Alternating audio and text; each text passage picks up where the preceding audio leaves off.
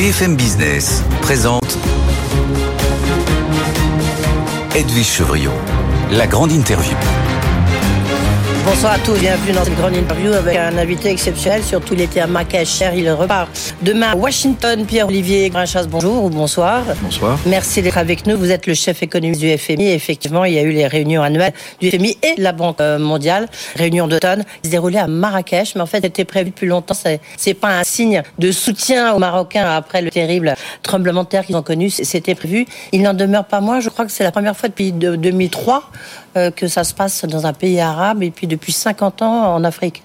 Tout à fait. Alors c'est quand même euh, c'est quand même un soutien euh, au Maroc et c'est une décision qui avait été prise en 2018 mais qui avait été reportée suite à la pandémie et après évidemment le, tremblement de terre du mois de septembre, la question s'est posée de savoir si on pouvait maintenir ces réunions annuelles et tout le monde je crois voulait les maintenir. C'est un signe de soutien très fort.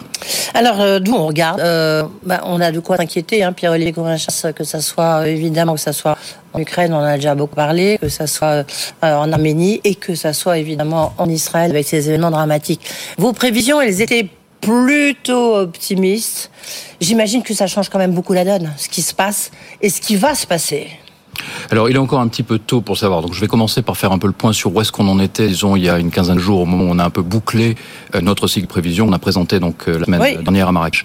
Donc, nous, ce qu'on voyait, c'est quand même qu'une économie mondiale qui était en progrès, c'est-à-dire qu'on voyait un ralentissement 3,5% de croissance l'année dernière, 3% de croissance en 2023, 2,9% en 2024, mais euh, donc euh, un ralentissement, surtout du progrès du point de vue de l'inflation. Donc une inflation qui allait baisser de 8,7% l'année dernière, 6,9% cette année, 5,8% l'année prochaine au niveau, au niveau global. Donc quand même des signes de progrès. En même temps, pas une économie qui euh, fonctionne sur euh, à 100 à l'heure. Hein. 3% de croissance, c'est très en deçà de la croissance moyenne que l'économie mondiale a connue, mmh. mettons entre 2000 2000 et 2019, c'est plutôt 3,8. Donc on n'a pas beaucoup, beaucoup de croissance. Alors maintenant, effectivement, on vit aussi dans une période où il y a euh, une accumulation de chocs. On l'a connu avec la pandémie, on l'a connu avec l'invasion de l'Ukraine par la Russie, on l'a connu avec le choc énergétique, la poussée euh, de l'inflation, et maintenant on peut se poser la question de savoir si on va pas avoir de nouveaux chocs qui vont venir déstabiliser l'économie mondiale, que ça passe par euh, les marchés de l'énergie, etc. Mais je crois qu'il quand même il faut rester très très prudent. On suit ça de très près. Et pour l'instant, les marchés euh, de l'énergie, les prix du pétrole ont un peu remonté, mais pas énormément. Euh, et je crois qu'il faut voir comment la situation va, évoluer. Qu'est-ce qui pourrait, qu'est-ce qui serait pour vous l'élément déclencheur et de revoir ces prévisions? Parce que quand le FMI revoit ses prévisions, c'est quand même un événement. Vous en êtes pas du tout là, on l'a bien compris. Mais en même temps, qu'est-ce qui pourrait euh, faire que bah, vous y quoi les réviser? Ah bah, Très clairement, si on avait une remontée très forte des prix du pétrole, par exemple, liée euh, à une instabilité au Proche-Orient, au Moyen-Orient, ou à d'autres facteurs par ailleurs, puisqu'on a quand même eu une remontée des, prix du pétrole entre le mois de juin et le mois de septembre, qui était liée à des réductions de production par les pays de l'OPEC euh, sur cette période-là. Donc nous, nos estimations nous disent si on a un prix du pétrole qui monte d'environ 10%. Donc ça le met à combien? alors, bah, 10%, comme il est à peu près à 90 actuellement, on va passer presque non, mais ça, vous partez de 90. Donc pardon, pardon, 90, si on monte de 10%, on arrive à peu près à 100, ça va faire baisser la croissance mondiale d'à peu près bah, ça va baisser le, de 0,15%. Ça va augmenter l'inflation de 0,4% sur l'année euh, de cette augmentation-là. Donc un effet qui n'est pas négligeable. Et évidemment, il faut suivre ça de près. Le, risque géopolitique, j'en parle un peu tous les jours euh, ici, effectivement, parce que c'est devenu la première cause d'inquiétude pour les gouvernements et puis pour les, les chefs d'entreprise. Pour vous aussi, c'est devient le premier risque euh, aujourd'hui? Alors, un des risques sur lesquels on a beaucoup travaillé, ce qu'on appelle la fragmentation géoéconomique. Oui, ça c'est votre grand mot. Oui. Voilà. Alors, c'est pas simplement lorsqu'il y a un conflit militaire, un conflit armé. C'est ce qu'on voit monter, c'est les tensions commerciales. Ce qu'on voit monter, c'est euh, les mesures qui sont prises par certains pays qui interdisent l'exportation de certaines de leurs euh, matières premières ou qui mettent des sanctions commerciales sur d'autres pays. On a vu les tensions entre la Chine et les États-Unis. on a vu les sanctions qui ont mm. été imposées par les pays de l'Est vis-à-vis de la Russie à la suite de l'invasion de, l'Ukraine par la Russie. Et ce genre de mesures se sont accumulées. On le voit très bien qu'il y a une accumulation de ces mesures sur les quelques, sur les dernières années, et on craint qu'il y ait une forme de déglobalisation qui se, qui s'enclenche et qui vienne effectivement appauvrir l'économie mondiale. Oui, en même temps, c'est des déglobalisation. On voit bien que ça peut être ou démondialisation, ça peut être aussi bien parce que ça, ça veut dire relocalisation. On, va en parler juste une question. Niveau de l'inflation, euh, vous avez dit pour vous plutôt la bonne nouvelle, à supposer que justement elle ne repart pas avec l'augmentation des prix de l'énergie, c'est que euh, elle reflue. Est-ce que ça veut dire qu'il faut que les, banques centrales changent leur politique monétaire pour l'instant un avec la hausse des taux, forte hausse des taux d'intérêt? Alors pas encore. Pourquoi? Parce que effectivement l'inflation a commencé à baisser. L'inflation globale, donc l'indice des prix à la consommation, a commencé à baisser. Quand on le voit en France, on le voit, on le voit ailleurs, on le voit un peu partout dans le monde. L'inflation sous-jacente, donc exclut le prix de l'énergie, les prix des produits alimentaires qui sont souvent volatiles, donc elle aussi a commencé à refluer mais elle reste quand même assez persistante. Et ce qu'on voit dans nos projections, c'est que le retour de l'inflation vers les cibles de banque centrale, donc en faisant 2% pour euh, la BCE, 2% pour euh, la, la, Réserve fédérale américaine, ça ne se fera pas avant 2025. On est quand même plus près de 4 qu'on est près de 2 actuellement. Donc il est quand même un peu tôt pour resserrer pour, pour desserrer la politique monétaire, il faut continuer à maintenir une politique monétaire restrictive. Donc vous appelez à de nouvelles hausses de taux d'intérêt, Pierre-Olivier Corincha. C'est bien écouter ce que vous... Bah, si, on est logique, si on poursuit votre raisonnement... Non, parce que pour l'instant, les, les, banques centrales ont remonté les taux de manière très agressive euh, sur l'année dernière. Et euh, une partie de l'effet de ce durcissement monétaire, il va se faire sentir dans... Il a commencé à se faire sentir, d'ailleurs il est déjà là, on le voit sur les marchés immobiliers, on le voit sur le, les octrois de crédit, mais il va continuer à se faire sentir. Donc là, il y a, le resserrement est déjà dans le Et il va continuer à se faire sentir. Il n'a pas besoin, à notre avis, de remonter les taux plus haut que là où ils sont, étant donné les dynamiques d'inflation, en dehors, si on n'a pas de mauvaise surprise, disons. Mais par contre, il n'est pas, pas question, de notre point de vue, de baisser les taux directeurs tant qu'on n'est pas plus près des cibles d'inflation. D'accord. Euh, on reviendra sur la Chine un, peu plus tard, mais je voudrais quand même qu'on parle de la France, pardonnez-moi, mais euh, en même temps, vous êtes français, vous pouvez comprendre ça. Il y a aujourd'hui une conférence sur les bas salaires avec euh, sous l'égide de la Première ministre. La question, on voit bien que la question, c'est euh, comment faire pour augmenter les plus bas salaires. Il y a la priorité, c'est le pouvoir d'achat. Est-ce que pour vous, c'est vraiment, vous en tant qu'économiste du FMI, est-ce que pour vous, c'est effectivement euh, une des priorités que doit avoir un gouvernement, et notamment le gouvernement français? Je crois qu'il est très, c'est tout à fait légitime qu'il euh, y ait une discussion autour du pouvoir d'achat. Ce qu'on a vu avec la montée de l'inflation en 2021-2022 et encore en 2023, c'est quand même une érosion considérable de ce pouvoir d'achat, une inflation qui est quand même très importante. Et les salaires au début n'ont pas suivi. Donc il y a une érosion du pouvoir d'achat. Et il est tout à fait légitime que dans ce contexte-là, euh, il y ait des revendications qui cherchent à rattraper un petit peu cette érosion du pouvoir d'achat, un petit peu à la compenser, à augmenter les salaires pour revenir à des niveaux de revenus réels qui soient euh, à peu près similaires à qu'il y avait. Alors, dans le contexte européen, il y a un petit, euh, il y a une petite nuance à apporter.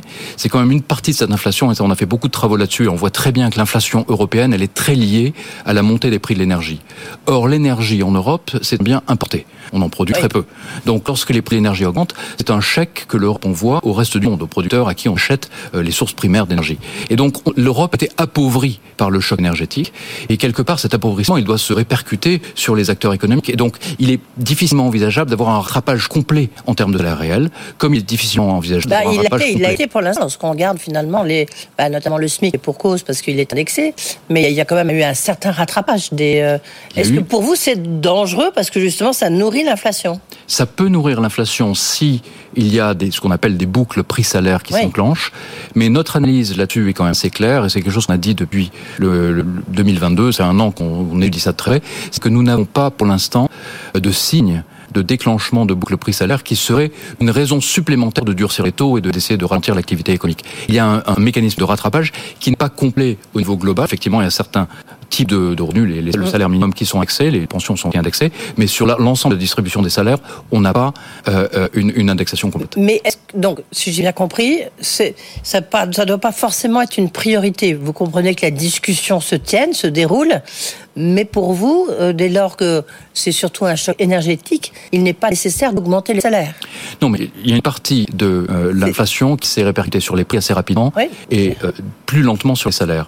Donc, il est normal qu'il y ait Donc, c'est quoi votre préconisation? Préconisation, c'est que les questions de pouvoir d'achat sont des questions essentielles pour les Français qui il faut, Il faut le faire. il, faut, en discuter. Il faut voir. Mais il faut la, résoudre cette question. Vous voyez ce que je veux dire qu'il faut prendre des, décisions un peu comme bah, les questions de toute façon, aujourd'hui? Les décisions sur les sur les bas salaires, à mon avis, de ce que j'en comprends, elles ne sont pas prises directement par le gouvernement. Il y a, il y a, il y a un salaire minimum qui est légiféré, mais sur les salaires minimums, après, c'est des accords entre, les accords entre les acteurs, les branches. Mais, non, mais vous, votre préconisation en tant que FMI Notre préconisation, c'est que si un rattrapage, ce n'est pas nécessairement une source d'inquiétude.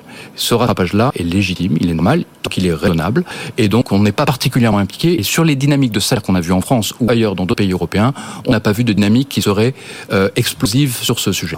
Ce qui est quand même très frappant, c'est quand même, euh, ça se voit pas trop, je trouve, à travers vos prévisions et les propos que vous avez tenus la semaine dernière, c'est le décrochage européen quand même. Parce que cette question de l'appauvrissement du pouvoir d'achat, lorsqu'on voit qu'en France, le salaire médian est 2000 euros, lorsqu'on vit notamment en Ile-de-France, on se dit qu'on ne sait pas comment les gens peuvent, peuvent faire. Mais c'est vrai aussi en Allemagne, qui sont quand même les deux moteurs euh, économiques de l'Union européenne. Euh, est-ce que ce décrochage ne vous, ne vous saute pas aux yeux? Bah, Il saute aux yeux depuis un certain temps. Et alors là, on voit très bien, donc effectivement, c'est un des thèmes de notre dernier rapport, c'est les divergences qu'il y a entre différentes régions du monde, à la fois au sein des pays riches, au sein des pays émergents et entre les deux groupes. Et ce qu'on voit très bien, par exemple, c'est que l'économie américaine se porte plutôt bien. En fait, nous avons révisé à la hausse nos prévisions de croissance et que par contre les, euh, les économies euh, européennes euh, a subi un choc qui est plus important, hein, puisqu'on en a parlé, ce choc énergétique. Nos prévisions de croissance sont quand même à 0,7% pour l'année 2023. L'Allemagne est en récession, à moins 0,5%.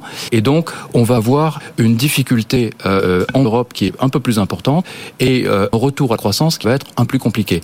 Ensuite, quand on regarde à moyen terme, c'est aussi quelque chose qui nous inquiète, que ce qu'on voit, c'est que le rattrapage du choc du Covid, euh, ce qu'on appelle les cicatrices du Covid, lorsqu'on regarde si les économies ont réussi à revenir à leur niveau pré-Covid ou à la tendance qu'on peut prévoir, qu'on pouvait anticiper pour l'économie, en 2019, c'est-à-dire en imaginant que le Covid n'ait pas eu lieu. Les États-Unis sont déjà au-delà. Euh, les pays de la zone euro n'ont pas encore rattrapé la tendance hmm. qui, dans laquelle ils s'inscrivaient en 2019 et avant. Et les pays émergents et les pays pauvres sont encore plus bas. Donc il y a vraiment une grande disparité euh, sur les trajectoires de moyen terme. Oui, vous pensez que l'Europe est un peu victime de cette, euh, de cette guerre entre les États-Unis qui se portent quand même plutôt bien la Chine, même si justement vous avez des prévisions de croissance, vous les avez revues plutôt euh, à la baisse, est-ce que l'Europe peut se retrouver un peu coincée ou disparaître dans une trappe, puisque vous parlez de trappe, une trappe économique, trappe mondiale, dans cette fragmentation économique que vous, que vous avez décrit? Alors il y a effectivement un ralentissement de la Chine qui est lié à ce stade essentiellement au problème qu'ils ont sur le marché immobilier. Ils ont une crise immobilière qui est assez importante et qui est loin d'être résolue. Donc on a évidemment la, la croissance de la Chine, 5% cette année, c'est un chiffre élevé, mais ce qui est beaucoup plus bas que le chiffre de croissance auquel on aurait pu s'attendre pour ce pays-là, et on anticipe une croissance euh, plus faible encore euh, l'année prochaine, aux alentours de 4,2%. Donc une révision à la baisse à la fois en 2023 et en 2024. Euh, L'Europe, l'Europe est un petit peu. Alors je pense qu'elle fait face au choc énergétique et elle a besoin de faire un pivot sur ses, sources d'approvisionnement et sur le coût de l'énergie. Donc on voit très bien qu'il y a des décisions qui sont prises par les entreprises en termes d'investissement, en termes de localisation, qui sont guidées par le coût de l'énergie. Or le coût de l'énergie est beaucoup plus faible aux États-Unis et donc c'est un souci pour pour l'Europe. Oui, donc on, de, nouveau, là, on alimente euh, votre pierre, euh, la qui tourne, la roue qui tourne vers un décrochage européen. Est-ce que la crise de la dette, est-ce que le, niveau de dette de la France, euh, son niveau euh, de, dérapage budgétaire. Est-ce que ça vous inquiète, euh, Olivier Gorin-Chasse Est-ce que vous dites qu'il faut vraiment que l'Europe retrouve sa discipline budgétaire maintenant? Et surtout la France Alors il est très important effectivement de retrouver une discipline budgétaire. Il faut, il faut toujours garder à l'œil que les, les, les, marges budgétaires sont très importantes pour pouvoir faire face au choc. Et dans ce monde que nous avons décrit, qui est un monde de choc, de chocs qui s'empilent les uns sur les autres, qui sont plus persistants, qui sont imprévisibles, il faut, il faut avoir un petit peu une attitude de précaution, il faut avoir un petit peu des marges de manœuvre. Or, euh, à suite de la pandémie, de la crise énergétique, les marges de manœuvre, elles ont été érodées. Donc il faut les reconstruire. Il faut, il faut remettre les finances publiques sur un sentier qui est quand même un sentier un peu plus vertueux. Dans le cadre de la France, nous, FMI, on a été très clair. On a dit que bon, euh, il y a d'une trajectoire budgétaire qui prévoit un retour vers 2,7% euh, déficit en 2027 on dit euh, avec les politiques actuelles, non, il faudra en faire plus. Il faudra, il faudra certainement resserrer un petit peu. Ça ne veut pas dire de l'austérité, mais il faudra quand même se saisir du sujet et euh, s'orienter vers un, redressement un peu plus, un peu plus strict des, finances publiques. C'est très important. Est-ce qu'en un mot, mais juste, est-ce que lorsqu'on voit les, les, montants, les montants, pardon, colossaux euh, d'investissement nécessaires pour cette transformation écologique, pour vous, c'est plutôt une inquiétude, au regard notamment du niveau de dette existant, ou au contraire, c'est plutôt une chance? Évidemment, c'est une nécessité. Alors, vous commencez par euh, terminer sur le bon point. C'est une nécessité, donc on ne peut pas se poser de l'action de savoir s'il faut le faire ou pas. Il faut le faire. Après, effectivement, euh, ce sont des montants très importants.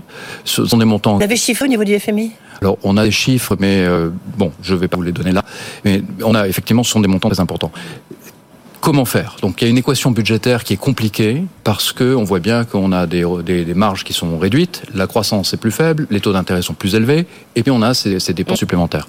Bon, ce qui va être très important, c'est de réfléchir aussi à des, à des modes de financement. Oui. Bon, il y a un mode de financement qui saute aux yeux de tout le monde. Euh, c'est euh, le, le, financement par euh, un prix carbone. Le prix carbone, c'est une manière à la fois de donner les bonnes incitations sur les comportements, les bonnes incitations aux acteurs euh, pour la transformation industrielle, et aussi de lever des recettes budgétaires qui permettent de faire de la redistribution et qui permettent de faire en sorte que les plus vulnérables ne soient pas frappés les plus durement par la remontée du prix de l'énergie. Ouais. Euh, en un mot, 2024 sera pire ou mieux que 2023 Un tout petit peu moins pire. Merci beaucoup. Merci beaucoup, Pierre-Olivier Gorinchas. On aurait pu continuer. Merci beaucoup. This is your invitation to the intersection of versatility and design. The kind of experience you can only find in a Lexus SUV. A feeling this empowering is invite only. Fortunately, you're invited. Experience the versatility of the complete line of Lexus SUVs and some of the best offers of the year on select models at the Invitation to Lexus sales event, now through April 1st. Experience amazing at your Lexus dealer.